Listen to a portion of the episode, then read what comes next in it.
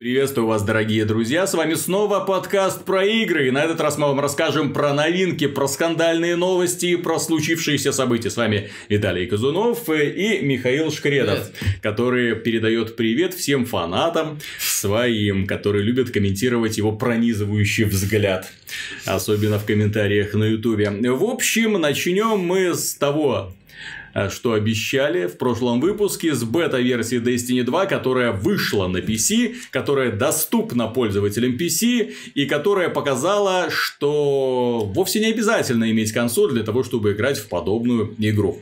Начнем сразу с того, что Destiny 2, ну, именно если касается этой PC-версии, стала большой неожиданностью. Неожиданностью стало не то, что она выйдет, э, про это ходили слухи. Неожиданностью стало то, что эта игра появится в сервисе Battle.net э, в отчине Blizzard, куда она никогда никого не пускала. И тут внезапно она туда попросила или пригласила, или у нее выторговали, выцеганили возможность э, опубликовать там игру под названием Destiny 2, то есть Destiny 1, PC-пользователи не знают, что это такое, и тут им сразу Destiny 2, причем от студии Bungie, которая уже давным-давно забыла, что такое PC. Напомню, что после Oni они ушли на консоли, с Microsoft долго работали, создали очень много частей Хейла, потом выкупили свою независимость у Microsoft и подправились к Activision для того, чтобы делать один из самых дорогих проектов в истории игростроения. Destiny 1 э,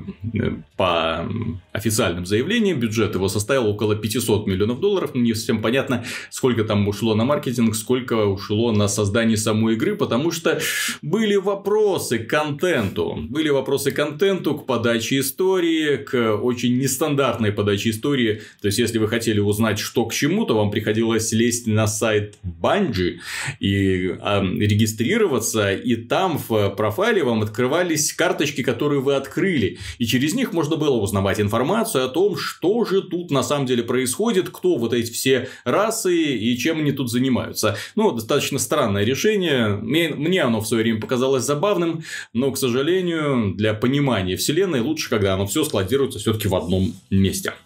Так вот, Destiny 2.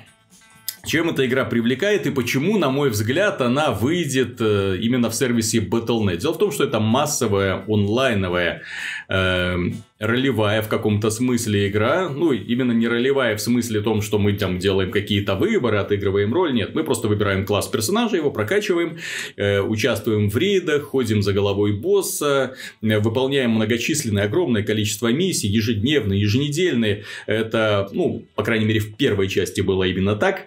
И потом мы, собственно говоря, начинаем, э, э, пытаемся, точнее, э, стать обладателями самого лучшего комплекта комплекта брони, самого лучшего оружия. Как правило, добыть его невероятно сложно. Для этого нужно отправиться, то есть, есть э, в этой игре такие э, страйки, это такие э, приключения для троих, рассчитанные на где-то полчаса прохождения, с обычно с очень сложным боссом. А есть рейды, куда отправляется около шести человек. Не знаю, как это будет в следующей, э, в Destiny 2, потому что рейдов мы еще не видели. В Destiny 1 6 человек отправляется, и там очень долгое, очень сложное, на самом деле сложное приключение приключение, э, где босс является, ну, конечно, главным испытанием, но все-таки по дороге туда вас ждет не меньше сложных испытаний. В общем, это на самом деле сложно. Плюс в этой игре есть развитый мультиплеер с огромным количеством режимов. Так вот, для поклонников э, Blizzard, в принципе, в этой концепции нет ничего нового, потому что кому, как не фанатам World of Warcraft и Diablo 3, подобный концепт описывать и э, делать все для того, чтобы они отправились не просто закликивать монстров, а вот закликивать их уже в формате шутера от первого лица, тем более шутера весьма красивого. Сразу скажу, что PC-версия Destiny это лучшая версия игры, то есть из всех консольных версий, которые выйдут, э, уже 6 сентября выйдут консольные версии, так вот, из всех них именно версия для PC которая выйдет 24 октября, э, предпочтительно. Почему? Потому что на консолях, к сожалению, какую бы консоль вы ни взяли, это может быть PlayStation 4, это может быть PlayStation 4 Pro, это может быть Xbox One S или Xbox One X, Microsoft намудрила с названиями, конечно. Так вот, дело в том, что э, все эти версии залочены частота кадров на 30 кадрах в секунду. Это, ну, Ну, Не- стандартно для консолей. Для, консо- для консолей стандартно, для фанатов шутеров не очень, потому что и Battlefield, и тот же самый э, Counter-Strike идут в 60 FPS. То есть, Ну, кажется... 60 FPS, а, вот. по-моему. То есть, так и да, он, он ушел в 60 FPS. То есть, хочется уже нормальной такой игры. Плюс, что э, характерно для PC, есть возможность расширить FOV, то есть поле зрения, вместо 60 поставить где-то сотню. Уже хорошо, то есть угол зрения расширяется. Есть возможность поставить нужную вам частоту кадров. Хотите 60, хотите 120, хотите 144. Есть возможность поставить максимальные настройки графики, недоступные на консолях. И имеется в виду, конечно, это объемное затенение, великолепное освещение, высокое разрешение, четкие текстуры. И при том эм, игра великолепно оптимизирована. Я был удивлен, честно говоря, потому что на моей видеокарте она сразу, э, GeForce GTX 980 Ti, она сразу поставила 4К, высокие настройки и по умолчанию. То есть, оно вот как бы посмотрело систему и, по, и пошли. А потом снизил разрешение до 2К, ну, под разрешение монитора, но повысил настройки до максимальных. О, увидел еще более лучшую картинку. Не сказать, что сильно лучше, но тем не менее. э, в комментариях э, к статье, которую я уже публиковал на сайте, люди отмечали, что запускается и идет, великолепно идет э, на старых или не сильно производительных видеокартах. То есть, показывает при этом великолепную картинку, что, опять же, объясняется не столько даже технологичностью игры, сколько арт-дизайном. Вот он э, реально очень красив, очень много эффектов, очень много сложных форм. И стоит также отметить еще и великолепное освещение, которое, знаешь, э, яркие цвета, причем очень мягкое вот это вот их распространение по текстурам, ну, это стоит, конечно, увидеть. И что пользователям PC может не понравиться, в первую очередь, это, конечно, стрелковая механика, поскольку здесь противников нужно кормить пулями. То есть, если у вас недостаточно мощное оружие, то на самом деле противнику какому-нибудь нужно сделать там 5-6 хедшотов для того, чтобы он умер. Ну да, и это хедшоты. Плюс э, тушки врагов, то есть, если стрелять в них, то он придется несколько раз перезарядиться. В этом смысле вспоминается критика такой игры, как Gears of War, которая вышла на PC и вызвала общее недовольство PC-пользователей, потому что что это такое? Стреляешь, стреляешь, одна обойма, вторая, это обойма, третья обойма, наконец он умер. Вот здесь примерно та же самая тема. Ну, естественно, почему это объясняется? Это объясняется тем, что игра рассчитана на кооперативное прохождение, на взаимодействие нескольких людей. И уже в первой миссии, в бета-версии доступна одна сюжетная миссия, к вам присоединяются другие люди, и, собственно говоря, с ними можно проходить.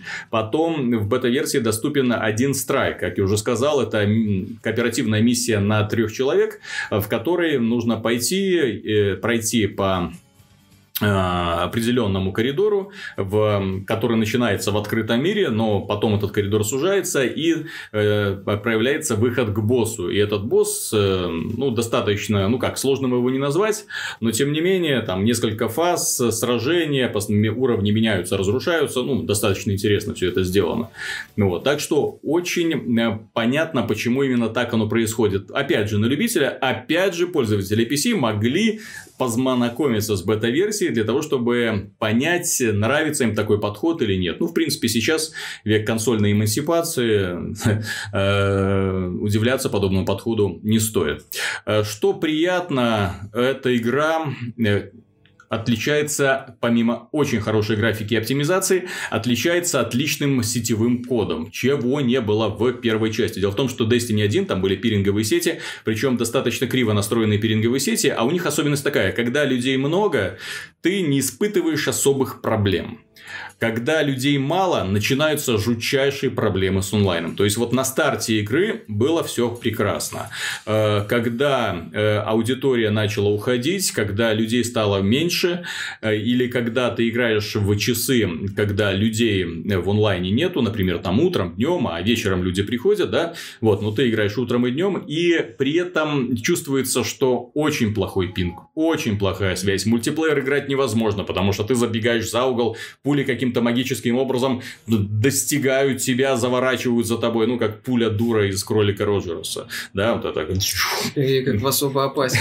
да, догоняю. Ну, кстати, да, да, вот это догоняю тебя где угодно. То есть, очень сильно раздражает. В кооперативных миссиях само по себе это не особо бросается в глаза, но тем не менее, И там бывали сюрпризы э, в виде долгого поиска партии, долгих загрузок. В общем, что касается PC-версии, здесь вообще все идеально, быстро, четко. Э, дело в том, что они не перешли на выделенные сервера, но при этом они, когда в интервью я читал, э, они отмечали, что это комбинация выделенных серверов и пиринговых сетей. То есть, за каждым матчем, не знаю, мне сложно объяснить, я небольшой специалист в технической части, но каждый матч э, э, за его исполнением, что называется, следит выделенный сервер, а не хост какой-то. Но при этом связь между пользователем осуществляется через пиринговую сеть. Вот. Ну, не знаю. Вот. Ну, по итогу, по результату могу сказать, что все работает прекрасно, потому что играя в Battle.net на старте, когда вот только-только запустили сервера бета-версии, когда было очень мало людей, ну, проблем не было вообще никаких, и это стоит отметить.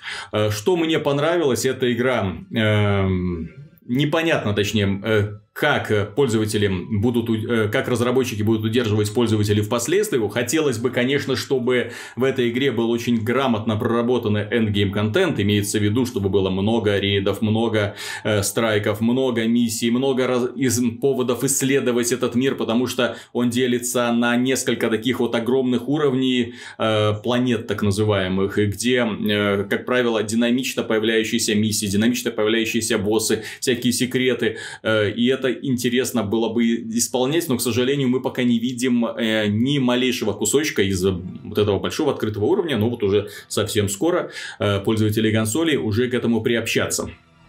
Собственно говоря, можно будет уже на основании их отзывов делать вывод, стоит ли покупать эту игру впоследствии на PC.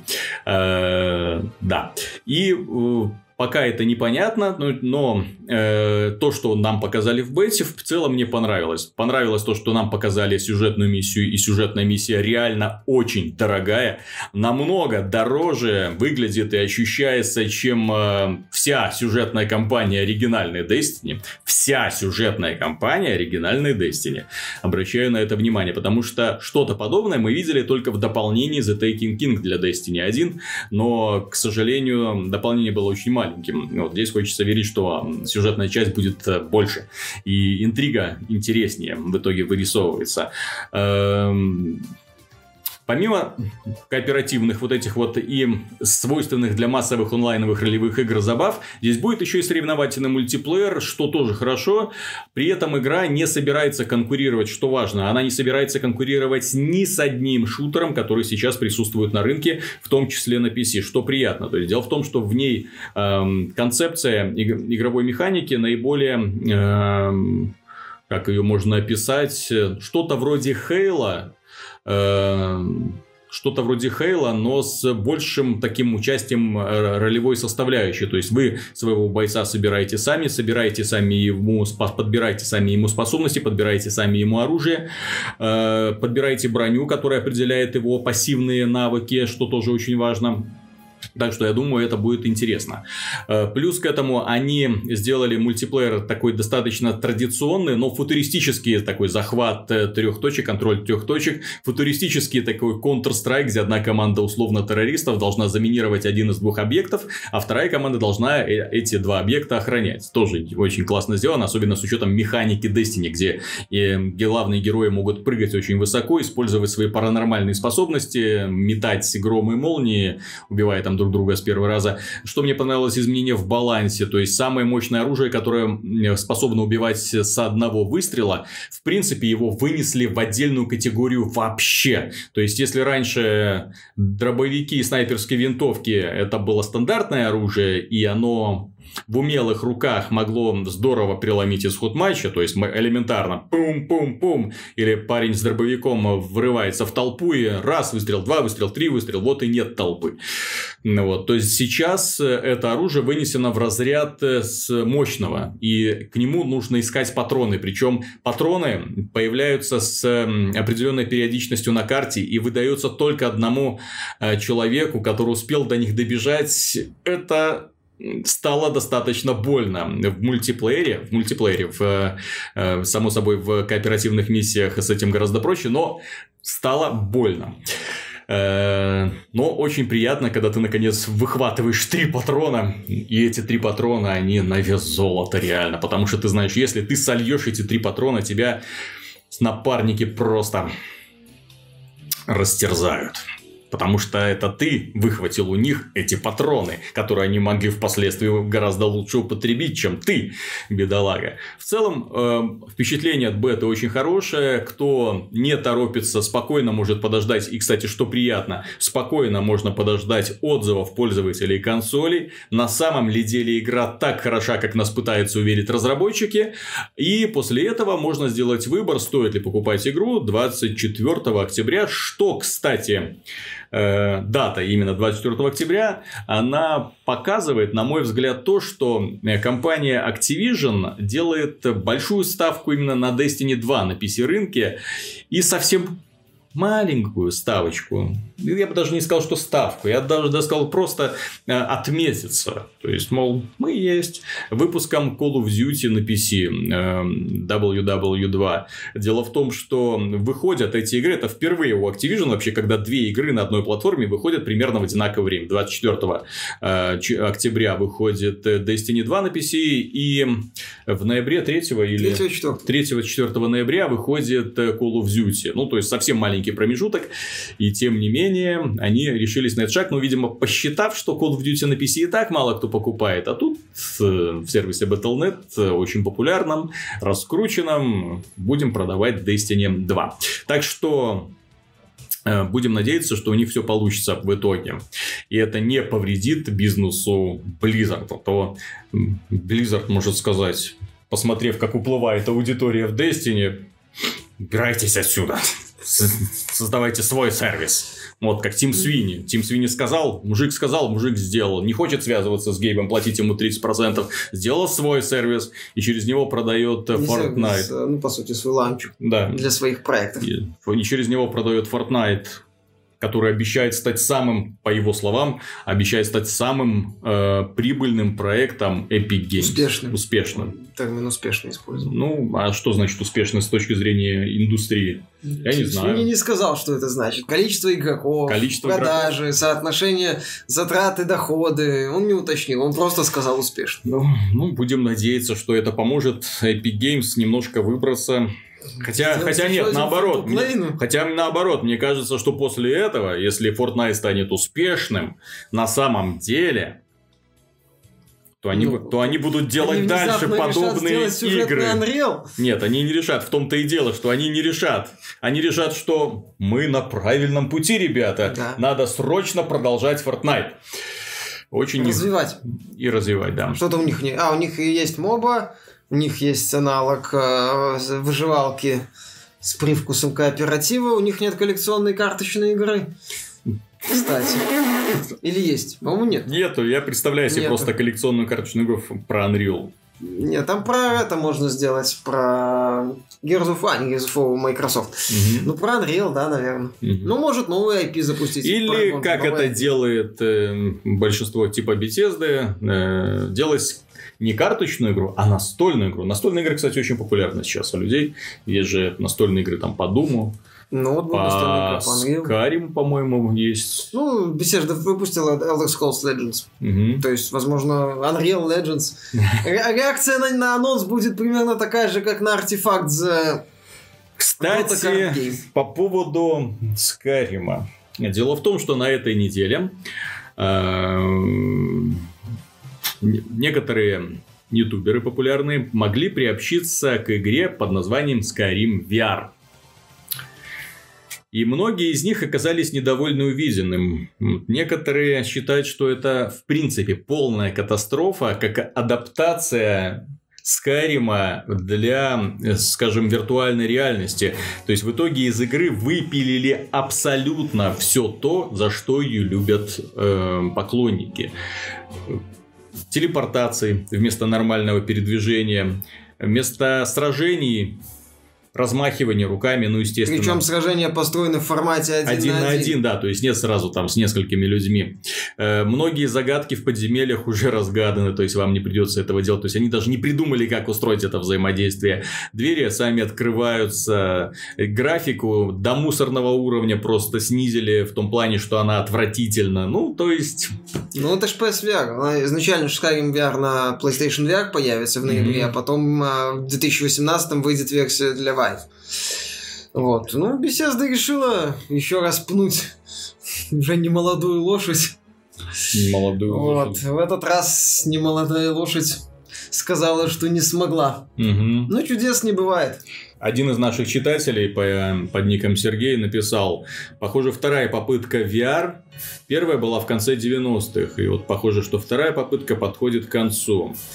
Э, Похоже, в истории вправду идет по спирали. Ждем следующую через 20 лет, но есть шансы не дожить. Невелика потеря, я бы сказал. Каждый раз, кстати, каждый раз э, история подается с таким вот, история про VR подается с огромным пафосом. И если бы не Палмер Лакки, всем известный, я думаю, что вот эта истерия по поводу VR бы даже не взлетела именно так, как ее сейчас преподносят. Вот. Но тем не менее, э, повторюсь еще раз, дело в том, что мы это обсуждали. Но тем не менее, повторюсь, главная проблема VR это не способ подачи информации через шлем. Главная проблема VR даже не в том, что ты отрешаешься от окружающего тебя мира и до тебя невозможно достучаться, пока ты играешь. Главная проблема VR заключается в отсутствии нормального контроллера, который бы позволил сделать, расширить твой игровой опыт, который бы позволил создавать на самом деле интересные, необычные игры, которых больше нет ни на одной другой платформе. К сожалению, вот то, что они сделали сразу, тир, симулятор работы, и, в общем-то, это все концепции, которые у них есть. Ну и простейшее взаимодействие. Ну, так это симулятор, это я руками. имею в виду, что и симулятор работы. То есть, когда ты берешь один объект, что-то там А, ну тыкаешь, да, да. мыкаешь, куда-то Все, вставляешь. что по сути предложили. Да. И это, к сожалению, все. И это накладывает, в общем-то, на VR вот и именно вот это вот самое проклятие. Дело в том, что когда появляется новый контроллер, который становится успешным, почему он становится успешным? Потому что позволяет вещи делать или проще, или позволяет играть так, как ты никогда до этого не играл. И в плане контроллеров движений, когда стартовала эпоха э, Nintendo Wii, когда появились вот эти вот впервые контроллеры движений, люди были просто в шоке, потому что они смогли нормально в домашних условиях иг- играть в теннис, в гольф, они смогли стрелять, как в старом добром тире э, лайтгановом. Э, это было классно, то есть они вернулись практически в детство, и плюс э, всякие разные бонусы у них появились. Это было весело, но я же говорю, то есть проблема был Nintendo Wii была в том, что ты быстро уставал, ты быстро понимал, что, ну, в общем-то и все, больше... Но кон- это была одна из проблем. Вторая проблема была, что игры от сторонних компаний там особо не шли, что в основном консоль покупали казуалы, что хардкорная аудитория прописалась на Xbox 360 и PS3, и многие компании не прикладывали серьезные усилия для того, чтобы реализовать вот эти вот контроллеры движений. В итоге наиболее крутой реализацией, внятной реализацией контроллеров движения стал Legend of Zelda Skyward Sword, вышедший по-моему, уже в конце жизненного цикла V. Ну вот, ну это показатель, я считаю. Ну, Red Steel 2 еще более-менее, кстати, был. Мне еще очень понравилась игра Sorcerer на э, PlayStation 3, где использовались мувы, PS, Да. PS-мувы. Но там разработчики просто не дотянули. К сожалению, это был очень дешевый проект. а Очень дешевый проект, хотя хотелось, чтобы это было на самом деле очень грамотное такое приключение. Не в формате коридорного приключения, а в формате именно приключения в стиле Зельды, где нужно решать загадки, Ну. взаимодействовать с миром, исследовать большие локации, а не просто бежать по коридору и всех Ну, расстреливать. традиционно не вкладывает супер большие деньги Да, в к сожалению. проект. А вот в случае с VR, ну вот вышел Farpoint на PSVR со специальным вот этим вот контроллером. То есть тут получается, что, ну, хвалит, кстати, очень многие, говорят, что хорошо сделано, но тут мы, получается, сталкиваемся с проблемой, что если хочешь сделать хорошую игру под VR, надо выпускать под нее отдельный контроллер, что повышает ее стоимость, при этом проект все равно не очень большой, ну, этот Farpoint, Мгм. он достаточно быстро проходится, и какого-то там регабельности нету. И получается, что игры дорожают, ну, VR-проекты при этом не предлагают ничего выдающегося, это не всем нравится. Собственно, появились уже слухи, что HTC может продать э, подразделение, занимающееся VR. Собственно, до этого они снизили цену на 200 долларов Sony. В США снижает с сентября цену на PlayStation VR. Ну как снижает цену? Теперь PlayStation VR будет в комплекте с камерой. Потому что будут выходить сейчас шлемы для... от Microsoft. Но переходим, раз уж мы вспомнили про компанию Nintendo, давайте перейдем к одной из лучших игр, которые выйдут на этой платформе. Называется эта игра Mario and Rabbids Битва за королевство. Игра эта создавалась в сотрудничестве с Nintendo, точнее, эта игра создавалась Ubisoft в сотрудничестве с Nintendo, и это очень четко видно. Руки Nintendo очень хорошо видны, они проявляются, естественно, в ассетах, то есть главными действующими лицами являются все так же Марио, принцесса Пич, Луиджи, Йоши, под конец приходит на помощь, и при этом э, здесь же появляются кролики, сумасшедшие вот эти вот ребята, которые пробираются в комнату юной ученой, ну, как юной гениальной девочки, которая выигрывает э, на всяких конкурсах, и она изобрела устройство, которое помогает смешивать разные объекты. И они нацепили на себя этот шлем, который выглядит как шлем виртуальной реальности. Один кролик нацепил этот шлем и начал прикалываться. Дело в том, что эта девочка по совместительству является также еще и большой поклонницей э, игр от Nintendo. У нее вся комната заставлена Марио, Луиджи, э, поделками. Да. И, в общем, он начал, естественно, смешивать э, Марио с кроликом Луиджи, с кроликом Пич, с кроликом. Потом он начал, что-то пошло не так, э, и всех э, открылся портал, и всех вот этих, вот всю эту сумасшедшую братью засосало в грибное королевство. Естественно, разразился катаклизм, пошел процесс бесконтрольный, он начал совмещать своих собратьев со всем, что только попадается, рождая из них безумцев, монстров и прочего, на радость королю Боузеру. И в итоге сразу же мало того, что королевство вверх дном пошло, так еще и э, появилось огромное количество врагов, которые гораздо страшнее привычных для Марио всяких черепах, из люк и прочих там всяких товарищей в целом показалось, что, оказалось точнее, что э, Грибное Королевство надо спасать, но спасать впервые не от Боузера, а от этого сумасшедшего кролика, который к тому же еще и слился с этим шлемом. И теперь вот он как этот эм,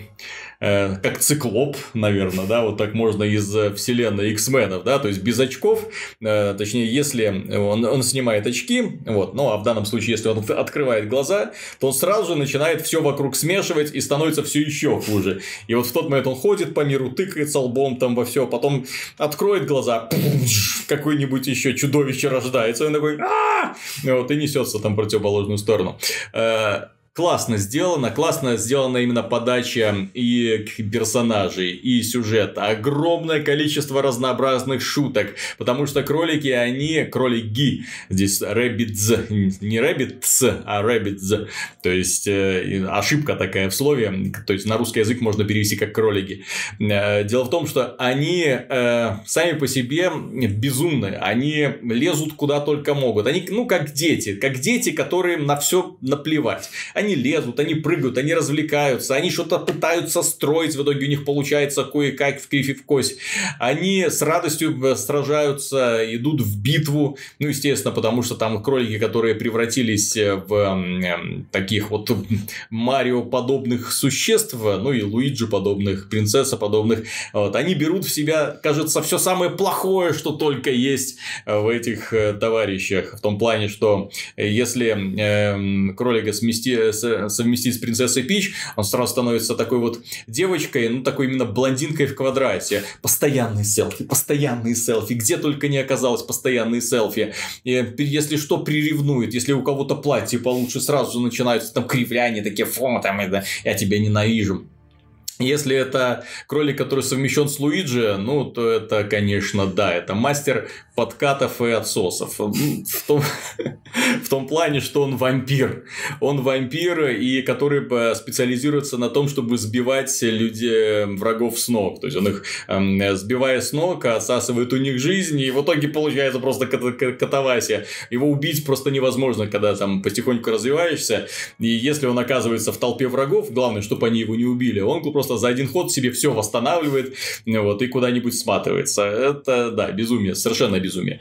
Э, что касается э, самой игры, то, в принципе, если посмотреть по э, презентации, по роликам, кажется, что это такая упрощенная детская версия XCOM. На самом деле, нет. Дело в том, что это, скажем, скорее Fire Emblem Понятно, что для многих это ни о чем не скажет, но это тактика, которая завязана на уникальных особенностях разных героев. То есть, в данном случае, в отряде, который собирает потихоньку Марио, э, он собирает 8, э, не человек, но 8 э, субъектов. И в отряд, в бой, точнее, может отправляться только 3 из них. И каждый из этих вот товарищей уникален в чем-то своем. У него просто эм, много всяких разнообразных способностей, и эти способности помогают отряду в итоге выживать. Среди них есть и лекари, есть и специалисты по разному оружию. Очень прикольно Ubisoft поступила с презентацией главных героев королевства Грибного, потому что принцесса Пич тут оказывается вообще сумасшедшим штурмовиком с дробовиком, который несется вперед и всех сносит на своем пути. Вообще, то есть, если вы хотели увидеть там самого мощного героя в игре, то это принцесса Пич, она просто все сносит. Вот если враги оказываются перед ней толпой, все, с одного выстрела нет врагов. Классно. Луиджи неожиданно оказывается мастером-снайпером. Тоже интересно сделано. Марио, как, как в принципе, водится, это такая золотая середина, но при этом это товарищ, который обожает прыгать врагам на голову. Естественно, это тоже сумели сделать. Что приятно в этой игре, в отличие от XCOM и прочих тактик, которые более-менее стараются быть реалистичными, сделали, придумали великолепную систему передвижений, ускори, ускоренного передвижения по карте. Дело в том, что здесь э, можно запрыгивать на плечи своих э, напарников и от них отпрыгивать куда угодно. То есть можно вот пробежать выделенное тебе э, расстояние, запрыгнуть на плечи товарища и прыгнуть еще немного вперед. Есть герои, которые могут прыгнуть одного, второго и еще куда-нибудь прыгнуть. Очень классно сделано, то есть позволяет быстро сокращать дистанцию, быстро заходить в тыл. Плюс на многих картах есть кроличьи норы, через которых можно быстренько перелететь нужный тебе отрезок. Очень хорошо. Плюс э, миссии разнятся в зависимости от... Э, Э, действия, то есть э, часто говорят просто уничтожить всех. Часто нужно, иногда заставляют пройти по такую длинную полосу препятствий с постоянно возрождающимися врагами. Просто нужно ее дойти до самого финала. Иногда нужно сопроводить э, кого-нибудь особо нерасторопного героя и стараться, чтобы его не убили. Это сделано интересно. И плюс то, что понемногу растут способности героев, у них есть ветки развития, у них появляется новое оружие, еще более более новое оружие. Это классно. Э, одновременно матереют и враги. Дело в том, что они, э, что удивительно, в этой игре, в отличие от XCOM, в котором э, случайно генерируемые уровни, здесь уровни заранее спланированы, но при этом они спланированы так, чтобы быть в принципе такими мини-загадками мини-загадками, рассчитанными на, то есть в целях миссии пройти уровень за определенное количество ходов и так, чтобы все выжили. И вот старайся сделать именно так. Э, можно, чтобы никто не вы, ну, чтобы только один выжил, например, и количество ходов умножить на 2, но при этом да, уменьшится призовой бонус э, по итогу. Так что хочется именно получать то, что получать максимальную награду, а не то пустяки, которые там раздают. Вот. Э, и враги, они постоянно усложняются. Мало того, что планировка уровней меняется очень хитро, заставляет тебя менять тактику. Меняются враги, появляются новые виды, появляются телепортирующиеся ребята, ребята со щитами, мощные здоровяки, которые на любой вызов в свою сторону начинают нестись вперед даже в твой ход. Э, появляются товарищи на уровнях, появляются объекты э, интерактивные, ну не совсем интерактивные, а скажем третья сторона, которая начинает вносить свою лепту например, появляется такой огромный кусачий монстр, который начинает кусать всех, и своих, и чужих, вне зависимости от э, предпочтений. Кто поблизости оказался, того он съест. Есть торнадо, который носится туда-сюда, и нужно смотреть на флюгер, который показывает, э, куда в следующем, э, на следующем ходу оно покатится.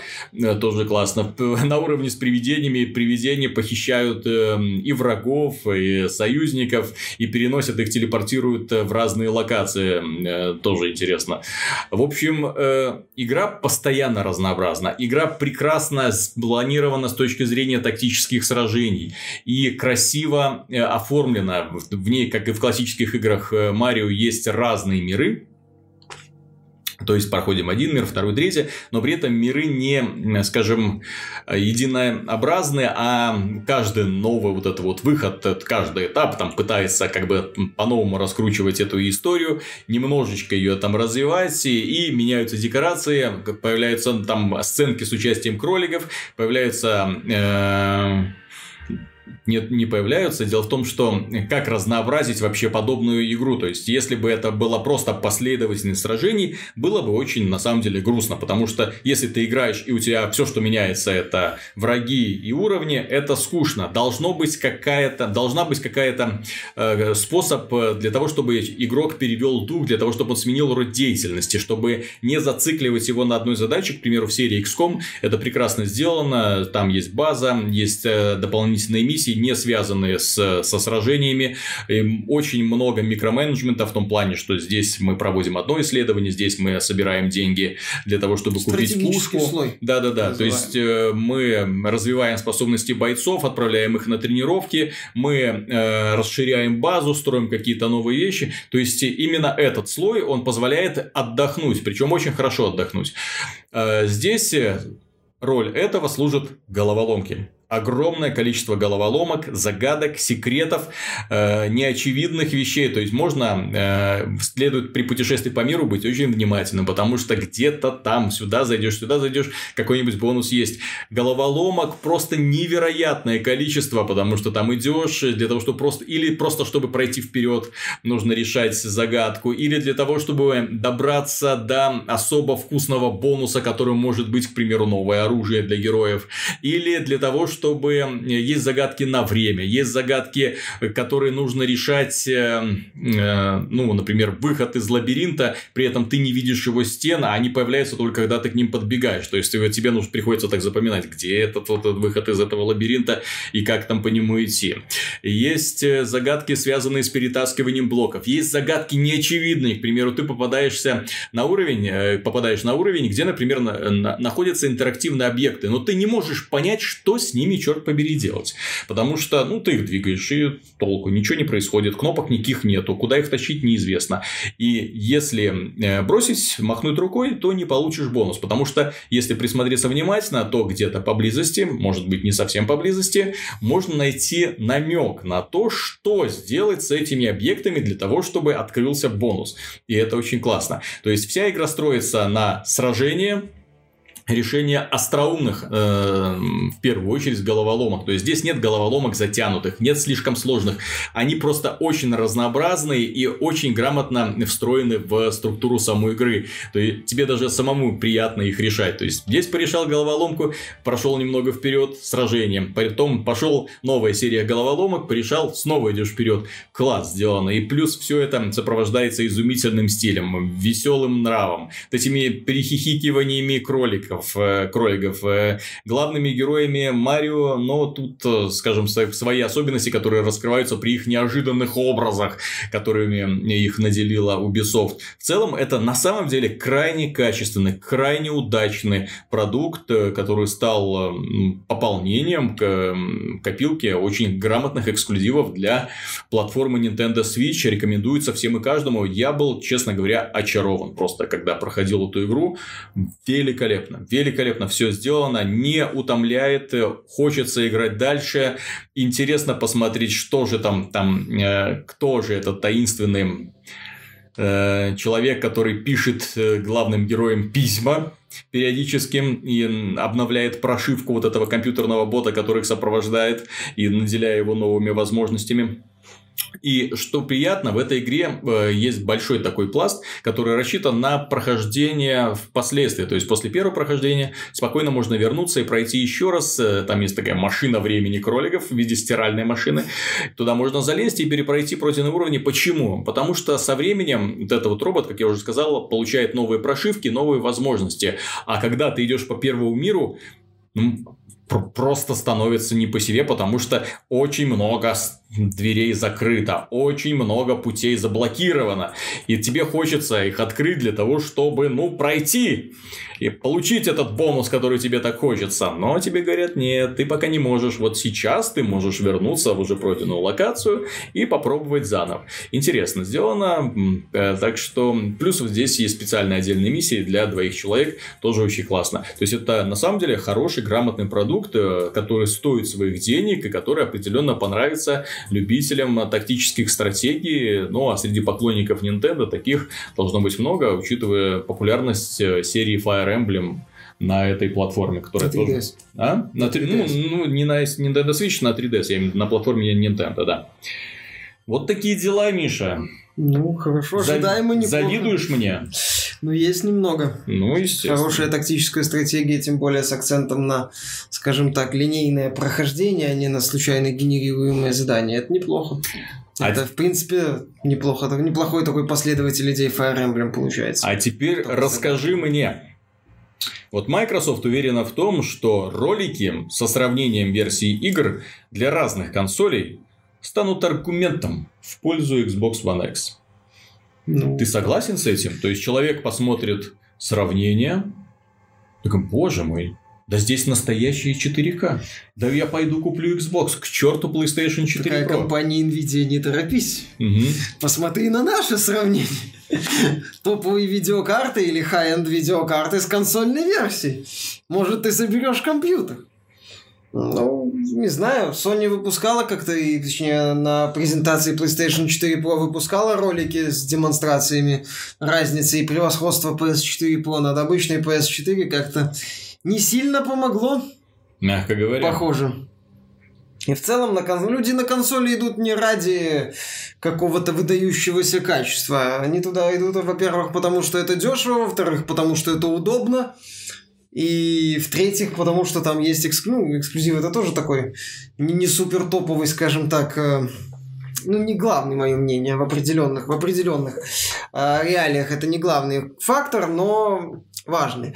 А тут наличие качественных версий, ну, это, второ- это второстепенный элемент в вопросах э, выборе платформ, в вопросах э, противостояния консолей, скажем так, не качество мультиплатформы э, помогло Xbox 360 отлично стартовать и обгонять PlayStation 3. И не качество же мультиплатформы помогло PlayStation 3 наверстать упущенное и э, всю вторую половину по- прошлого поколения неплохо так себя чувствовать. Опять же, не качество мультиплатформы стало причиной слабого старта Xbox One. Как и не качество, не выдающееся качество мультиплатформы помогло PlayStation 4 Pro. Ой, PlayStation 4 на старте обогнать Xbox.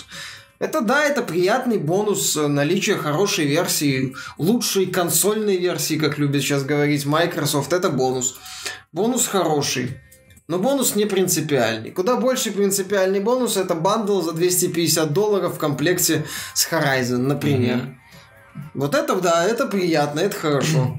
Куда охотнее пользователь, когда увидит вот это сравнение, 250 долларов и 500 долларов, вот это сравнение для него сможет стать принципиальным, а не ролик из интернета. Или bundle белая PlayStation 4 Pro с Destiny 2. Или да, или, кстати, еще реклама будет э, на PlayStation, ну, с акцентом на PlayStation 4, и эксклюзивный контент, и, э, по-моему, Call of Duty эксклюзивная DLC, кажется, ну, вот этот Ну, вот ранний доступ. к ранний доступ к DLC.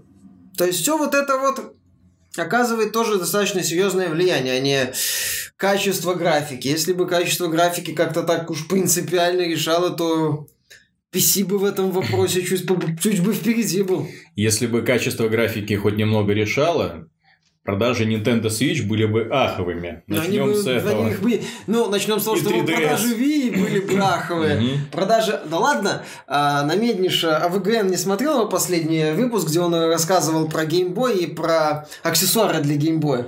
Вот он этот начал выпуск с с воспоминаний о том, что геймбой вот это вот монохромная дурь. Ну, разные потом разные итерации, точнее, с этим вот зеленым экраном, который невозможно было увидеть в темноте, потому что там не было подсветки подсветкой. Он не слабо так побеждал, например, Game Gear, кажется, от Sega. Еще mm-hmm. там аналогичные портативные, ну, в разной степени портативности решения, которые выпускали другие компании, будучи очень слабым э, с точки зрения характеристик и экрана, в том числе устройством. Там разные интерации Game Boy, по-моему, дожили до 21 века. Mm-hmm. То есть, ну, восхитительно с моей точки зрения. Ну, Game Boy, Game Boy Advance, вот эти Game Boy SP. Набор игр, потому что Потому что там были классные игры в том числе. Он он был, это, если я ничего не путаю, относительно недорогой, доступный, популярный. Вот эти вот вещи в консольном рынке, в консольном сегменте всегда были на первом месте. Dreamcast же тоже предлагал определенные преимущества на фоне PlayStation 1, кажется.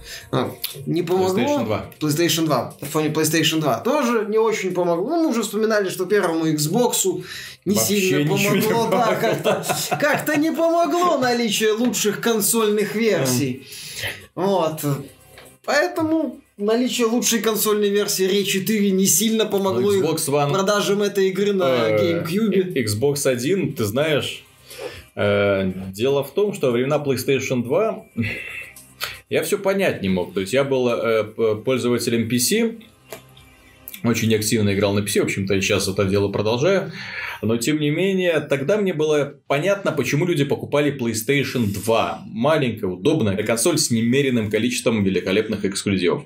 Там, на самом деле, была огромная линейка э, привлекательных игр. В то же время, глядя на э, игры для PC, я смотрел и думал, а почему не покупают Xbox? Ведь, на самом деле, и графика лучше, и огромное количество своих Xbox эксклюзивов, на которые пользователи PC потом молились. То есть, когда там наконец-то зарелизили э, Star Wars э, Knights of the Old Republic, все были «Вау, спасибо! Microsoft, спасибо! BioWare, спасибо за наше счастливое детство!» и так далее.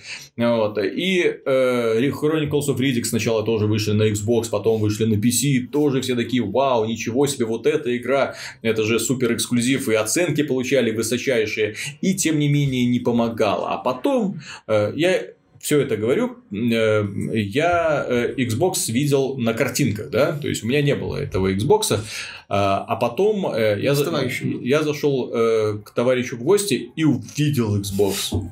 И понял, почему его никто не берет. Это такой ужасный внешний вид, такой страшный вот этот вот мега-контроллер, которым можно забивать да не ладно, только гвозди. офигенным контроллером угу. производил такое Это был на, на самом деле гроб, то есть с крестом, черный, огромный. Рядом с PlayStation 2 Slim это был просто... Что это? Ну, это дизайн второстепенный был момент. Ну вот, а вот мне кажется, что не в последнюю очередь, благодаря тому, что Xbox 360 показал такой вот именно Apple стиль дизайна, э, белая вытянутая, красивая кнопка большая. Э, именно это не в последнюю очередь послужило в пользу данной платформы. Ну, это уже второстепенно. Мне кажется, это внешний вид это как качество мультиплатформы. Это уже в, а, преимущество, недостатки второго порядка, если не третьего. Mm. Вот. На первом месте все-таки соотношение цена-качество. И в этом плане PlayStation 2 была впереди Xbox. Э, Xbox 360 был впереди PlayStation 3 долгое время. Но ведь там не было онлайна. В PlayStation 2? Да. Ну, тогда это еще не было супер популярно. Ты знаешь, я вот насчет сравнения версий бы вспомнил, привел бы в пример платформу PC. Очевидно, что сейчас очень многие версии на PC именно, ну, самые лучшие на производительных, ну, на относительно производительных, mm-hmm. сейчас уже даже а, требования э, в небеса не уходят. Но PC как платформа начала развиваться, когда появился сервис Steam, когда начало появилось удобство, когда многим а, пользователям стало удобно пользоваться PC снова, когда когда а, вот эти вот э, Помнишь, были активации с диском, mm-hmm. а у каждой компании были свои интернет-активации, было ограниченное количество интернет-активаций на многие игры. Сейчас э, некоторые версии Denuvo, по-моему, подобным страдают, но с очень серьезными ограничениями вроде замены процессора или матери... ну, mm-hmm. материнской платы. То есть это все фактически на нет свелось. То есть PC платформа стала развиваться ощутимо, когда не потому, что на ней были качественные версии, не потому, что на ней стали появляться лучшие версии внезапно, и в сети стали Топ, появляться ролики, где э, а, PC-версия, ну, демонстрировалось превосходство PC-версии. Стало развиваться, когда появилось удобство, когда PC э, стал удобен вновь, когда геморрой начала версии Xbox 360, если помнишь, угу. когда у PC были все очень все плохо, ну, достаточно плохо все было. Поэтому ролики для сравнения версий, ну, это да. Это хорошо, но этого, этого мало. Да.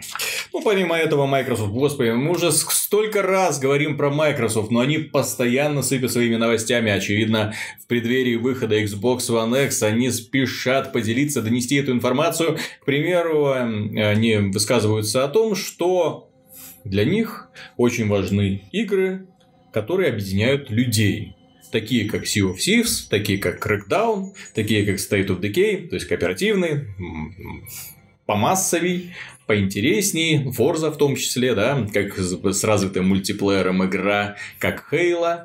И ну, отметили, что игры, подобные Ори, In the Blind Forest and Wisp Out the Wisps, Wisps.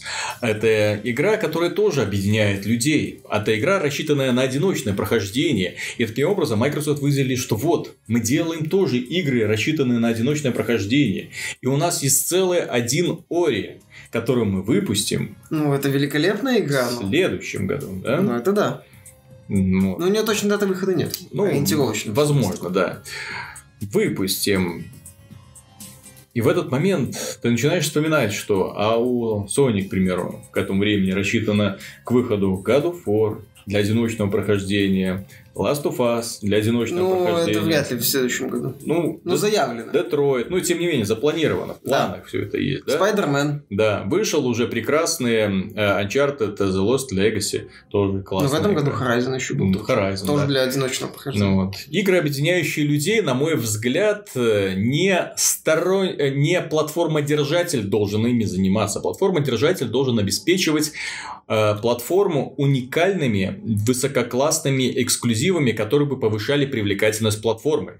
Дело в том, что когда платформодержатель начинает конкурировать со сторонними издателями, вот тут начинаются проблемы. Ну, чем, чем кстати, Sony занималась в прошлом поколении. В прошлом за поколении... Что, за что ей доставалось стабильно. От нас очень сильно мы критиковали. То есть, если сейчас э, после выпуска я с удивлением читаю комментарии, что мы тут Sony бои какие-то, да, то раньше нас называли Билли боями, потому что мы где очень активно критиковали Sony за ее стремлении выпускать все подряд, вот во всех жанрах, резистенсы, киллзоны, все вот это вот вы, выпускаем для того, и, и выпускаем именно под э, осенний вот эту вот э, давилку, где просто все э, игры обычно э, кое-как пытаются выжить в окружении мастодонтов, типа Battlefield или там XCO, э, Call of Duty, да, вот, и прочих там мультиплеерных таких вот э, э, игр, ну, в том числе и Assassin's Creed еще очень хорошо ушел да. в то время. Вот. И поэтому сейчас то, что делает Sony, это вот очень грамотные такие вот шажки. Мы делаем уникальные игры, мы делаем вот так вот. Что делает Microsoft? Они делают, а давайте забомбим еще одну массовую онлайновую игру, а давайте сделаем еще одну игру в открытом мире, боевик в открытом мире про супергероев, ведь их так мало, на самом ну, деле. Про супергероев маловато. Да. Ну, кооперативных. Угу. Спайдермен-то не кооперативный, например. Кооператив... Shadow of War не кооперативный. Да? Угу. Majors of Mayhem не кооперативный. Crackdown кооперативный. Вот. Вот его уникальная особенность, да? Ну, наверное. Хотя есть GTA Online для кооператива в открытом мире, по-моему. Да. И мультиплеера еще заодно.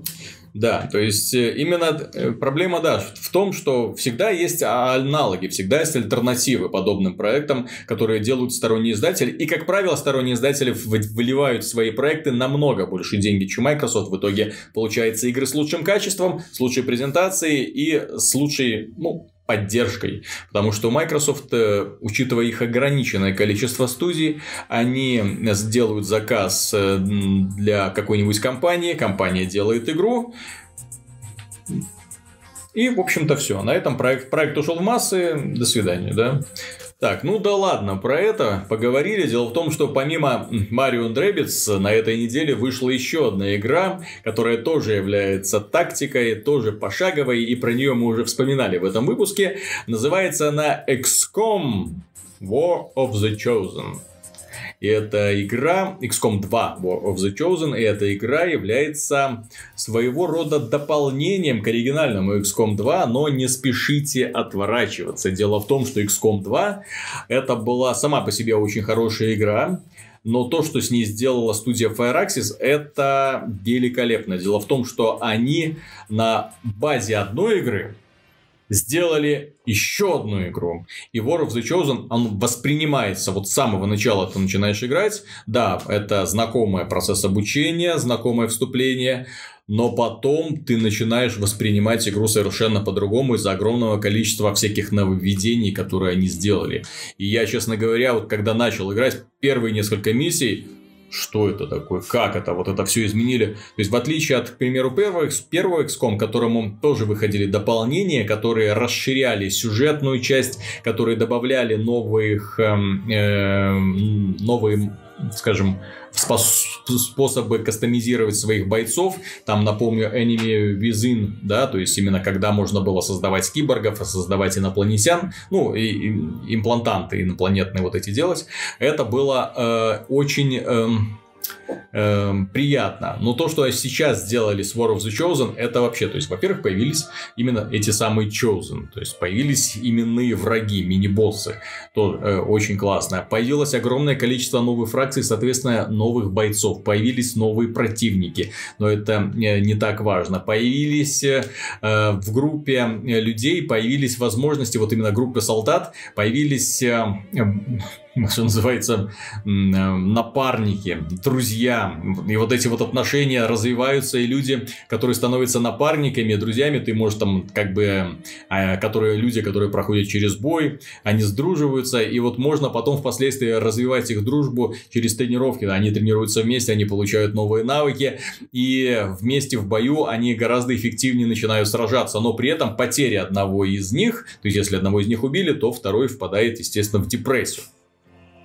Э, в этом плане очень понравилось, как они вообще проявили э, вот это вот внимание к уникальным чертам бойцов. В этом плане игра даже немножко напоминает э, Darkest Dungeon с этими психическими болячками и прочими. Да. Э, и, то есть, когда ты начинаешь понимать, что бойцы, которые находятся под твоим контролем, ну, вот так вот, постепенно-постепенно они изменяются, у них появляются новые особенности. К примеру, там один боец получил ранение, у него развивается какая-то фобия, и лучше его после этого не трогать, лучше отправить там к психологу для того, чтобы он вылечился.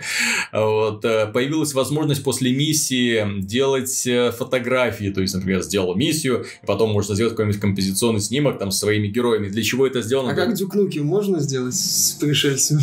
Нет, фотография без пришельцев, к сожалению сожалению. А, ну... вот, но, но там именно фотография, а, по которой показывает э, именно твой отряд, какие героические. И там можно и ставить разные позы на разных фонах, и э, потом рассматривать это. И впоследствии, дело в том, что этой игре очень уделено внимание именно тебе, как командиру.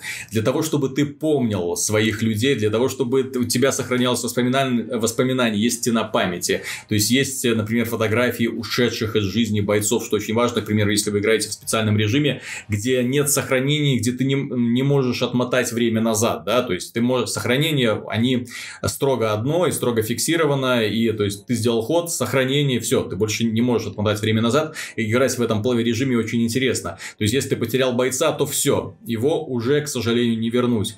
И вот этот вот товарищ, на которого ты рассчитывал, которого ты э, прокачивал на протяжении многих-многих часов, э, потому что прохождение XCOM второй части оно занимает десятки часов. Это очень длинная игра. И вот ты, например, на четвертом десятке теряешь, теряешь бойца, который с тобой вот с самого начала. И этот товарищ, который пережил не один бой, у него шрамы появились там на лице, какие-то там особенности э, характера, да, э, ты точно знал, как его можно использовать. Здесь еще дополнилось тем, что э, он может развивать братские отношения там с какими-то другими людьми. Класс. То есть в этом плане они усилили именно концепцию отряда, чтобы ты их воспринимал именно больше как людей, а не как... Э, боевых единиц просто. Да, Без... боевых, боевых безликих юнитов, да. Естественно, повысили возможности их кастомизации. То есть, можно брать тех, которые по умолчанию, можно э, настраивать внешний облик. Как угодно. Э, появились новые интересные классы, очень много всяких энергетических, интересные снайперы, которые, к примеру, не разрушают, э, не выходят из стелс-режима, при убийстве противника. То есть, противник, если ты его убил тихо, то не начинается фаза тревоги, что тоже очень важно. Э, игру расширили значительно, и появилось гораздо больше сюжетных вставок, появилось гораздо больше именно персонажей.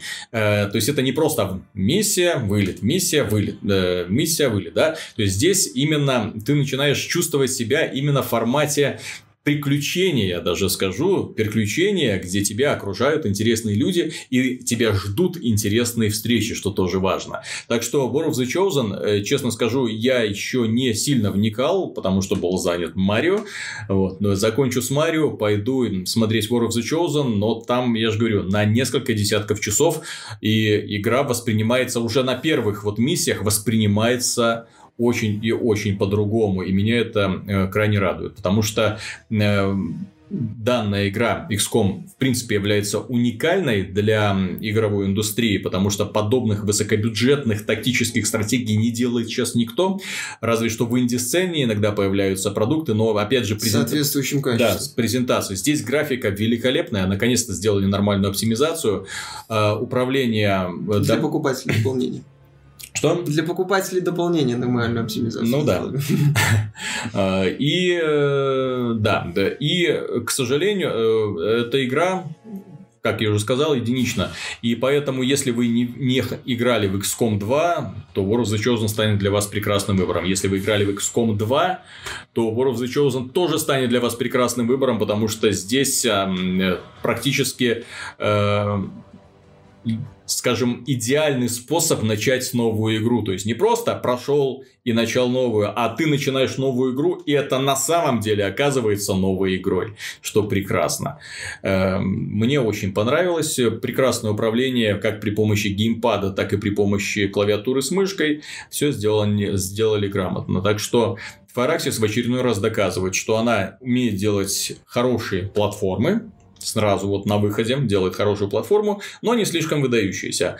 А потом она делает блестящее дополнение. Я не знаю, вот когда разрушится это правило, но вот в плане дополнения к ним придираться обычно не к чему. Э, ну, вот. в случае с XCOM 2 отмечалось же, что это очень крутое развитие серии. Да. Ну тогда XCOM 2 фактически является развитием идеи XCOM да, 1. Вот War of the Chosen это великолепное дополнение получается в стиле Firaxis. И э, что хотелось, ну, чтобы цивилизацию шестую, вот так же они сделали надстроечку. Надстроечку не видя, мы добавили еще одну нацию. Нет, надстроечку в виде надстройки глобальной над игры с, с исправлением ее глобальных проблем. Ну, вот мне кажется, что вот после XCOM они mm-hmm. возьмутся за цивилизацию, потому что пора. Они просто одновременно два проекта вести не хотят, мне кажется. Mm-hmm. Ну, рекламировать. Понятно, что они ведут и развивают цивилизацию. Но пока пусть сначала XCOM купят War of the Chosen, а потом можно и к цивилизации переходить. Мне, кстати, интересно, два подхода вот мы наблюдаем. С одной стороны, вот подход Firaxis, который выпускает такое вот масштабное глобальное дополнение, когда называют чуть ли не новая игра, которая меняет кардинальную игру. И компания Sega, ее подход в серии War... Total War Warhammer как знаешь, в сентябре выходит Warhammer 2, угу. которая, в общем-то, похожа на такое масштабное дополнение. Да. С четырьмя расами, новой картой и такими... И которая сливается с оригиналом. Да, и которая там они впоследствии планируют слить его с оригиналом. Ну, то есть, так, с одной стороны, ты обязан купить оригинал в случае с XCOM 2 и дополнение, ну или комплект, если есть. А в другом случае ты должен купить две игры, получается. Mm-hmm. Но ты можешь купить вторую игру отдельно. Интересный такой разный подход, я даже не знаю, что лучше, но тут уже каждому свое. Ну, тут уже пользователи будут Ну решать. да. Слушай, Миша, ты же у нас как это, известный спортсмен и атлет. Тут глава Международного олимпийского комитета выступает против жестоких игр Ай-яй-яй. и говорит о том, что компьютерные игры, которые в скором времени станут частью олимпийской программы, Могут стать. могут стать, ну, возможно, станут. Эм, Ему не нравится то, что они очень жестокие, что Ну, там них убийства есть, да. убийства, взрывы, кровь, насилие.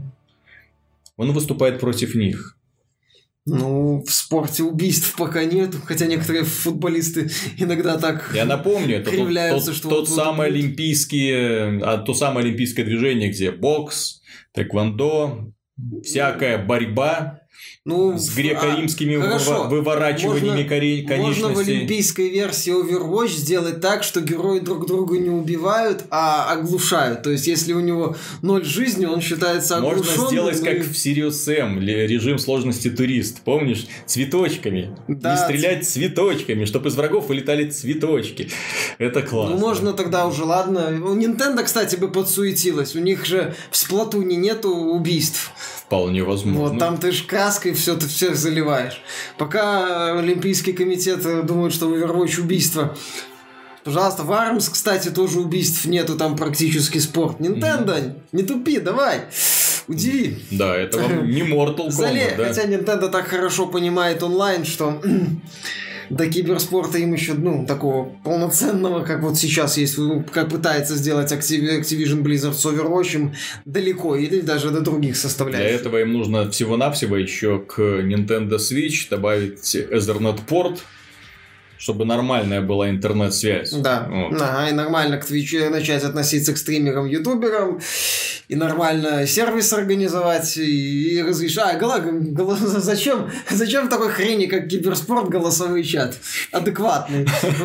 Чтобы вот без вот этого соплестроя, ну это ж неинтересно. Тут сам, само подключение к смартфону, это, это отдельная... У каждого есть телефон. Это отдельная дисциплина. Зачем вам эти все гарнитуры, Ну действительно? Еще надо же подключать, чтобы ты слышал и звук, и э, разговор, иначе ты слышишь либо одно, либо другое, или ты одну гарнитуру цепляешь и слышишь и слушаешь из колонок, это восхитительно просто.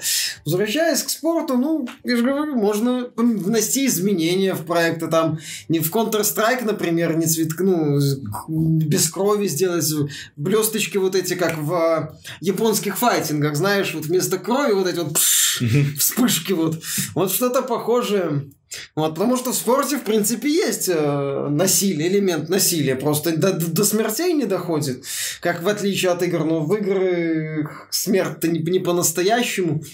Вот Вот. Как ему объяснить, что в играх смерть не по-настоящему? И что самое главное, вот эти персонажи, они тоже не настоящие. Да, вообще. И то, что э, игроки э, команды друг друга не хотят на самом деле друг другу, не, ну, может и хотят, но э, не то, чтобы они вот прям были готовы друг друга поубивать. Это вовсе не означает, что если они убивают, э, управляя виртуальными персонажами, они готовы друг друга. А я думаю, что прогнется в конце концов, потому что рекламные бюджеты, которые ну, киберспорт понемножечку так собирает неплохую аудиторию, в том числе для всяких просмотров, и очень неплохие призовые фонды, и развивается все это дело. Так что я думаю, когда будут включать что-нибудь в олимпийскую эм, программу, то это будет в первую очередь самое популярное, а не то, что меньшее насилие. Ну, они могут То ради они не могут- FIFA добавить. М? Могут FIFA добавить. А, ну, кстати, да. Кстати, да. Ну, там же ж, э, отмечалось, что спортив... Ну, так это восхитительно будет. Имита... Виртуальный имитатор спорта в качестве спортивной отдельной Ну, дисциплины. у русских появится хоть один шанс в итоге победить. Хоть Стать чемпионом призрачный, но появится. Чемпионы мира по, фут... по, виртуаль... по киберфутболу. Кстати, да. Мгм. В России ж стало это официально. Это признано Ну, официальной дисциплиной. Я же говорю, в том-то и дело, что вот в этом случае появится шанс победить в футбольном чемпионате. Пусть виртуальный, но отличный вариант, по крайней А мере. интересно, там как будет э, организовано? Россияне должны будут вы- выбрать обязательно сборную России в ФИФе. Тогда, тогда шансы резко падают. Или, спор- или киберспортсмен, э, представляющий определенную страну, может выбрать любую сборную любой другой, и любой футбольный клуб. Да. вот это, вот это, кстати, интересная тонкость получается. Если иначе, если в рамках Так, Олимпийской... 5 Месси в нападении и, и 5 Рональдо в, в, одной- в обороне. Как это восхитительно. Как восхитительная, Виталик, аналогия. Я как футбольный болельщик тебе говорю. Прекрасная аналогия. Кокорин на воротах э, для, для полного, для, так сказать, идеального завершения этой аналогии. Я с тобой согласен. напоить шампанским. Я согласен, они Тогда прогнутся, потому Случайные движения болтающегося туда-сюда Кокорина будут случайным образом отбивать летящие мячи. Да, это будет интересно. Да. Я с тобой согласен, что я думаю, они прогнутся, что киберспорт популярнее, я думаю, условного керлинга или еще какой-нибудь э, олимпийских видов спорта, о которых мы с тобой вряд ли вообще знаем. А, Это не потому, что мы работаем в игровой индустрии, я просто человек, среднестатистический человек, не увлекающийся этим видом спорта, не знает о существовании этого вида спорта. Э, И тогда это рекламные контракты, бюджеты, это привлечение новой аудитории, соответственно, удорожание телеправ. У киберспортсменов есть только одна проблема. Какая? Примерно такая же, как у шахматистов. Да, ну они не очень атлетичны. то есть, когда выходит сборная там по футболу, по хоккею, легкая атлетика, тяжелая атлетика, бокс и прочее, ну там на людей любо-дорого смотреть, э, реально атлеты. Ну, А, эти... то- а тут выходят кибератлеты, которые такие су- С друг- сутылые, субтильные С юноши. другой стороны, они не сильно отличаются от этих бегунов на длинные дистанции из Африки. Там тоже все в порядке. Так что я не думаю, что они будут так уж прям кардинально выделяться. Мгм. Вот. Но по итогу я согласен с тобой, что, скорее всего, МОК примет ряд, кибер, ряд киберспортивных дисциплин. Возможно, начнут с Rocket League. Кстати, там советовали в комментариях. Тоже подходит, тоже без насилия. Но по итогу подтянутся и все остальные дисциплины. Возможно, кстати, я не удивлюсь, если действительно компании предложат какую-нибудь олимпийскую версию условной Counter-Strike, где не будет крови, например. Мгм. Или кровь будет просто как-то обозначаться. У Overwatch изначально крови нету, там просто можно будет на уровне эффектов как-то изменить это. Ну, Мгм. посмотрим. Ну, итог, мне кажется, предсказуем. Да. Э, На этом, дорогие друзья, все. Спасибо за внимание и до встречи на следующей неделе. Будет много интересного, поскольку наконец-то уже выйдет Destiny. Очень интересно. А что? Мне, мне очень интересно. Destiny 2, да. NEC 2, Виталик. Destiny. 2, кстати, по секрету Миша уже, уже прошел. Ему по секрету, а мы не скажем, понравилось ему или нет. Интрига. Интрига, да. Но, тем не менее, будет о чем рассказывать. Также ждем в скором времени выйдет э, дополнение самостоятельно для Dishonored, но это уже через две недели. Э, до скорых встреч. Пока.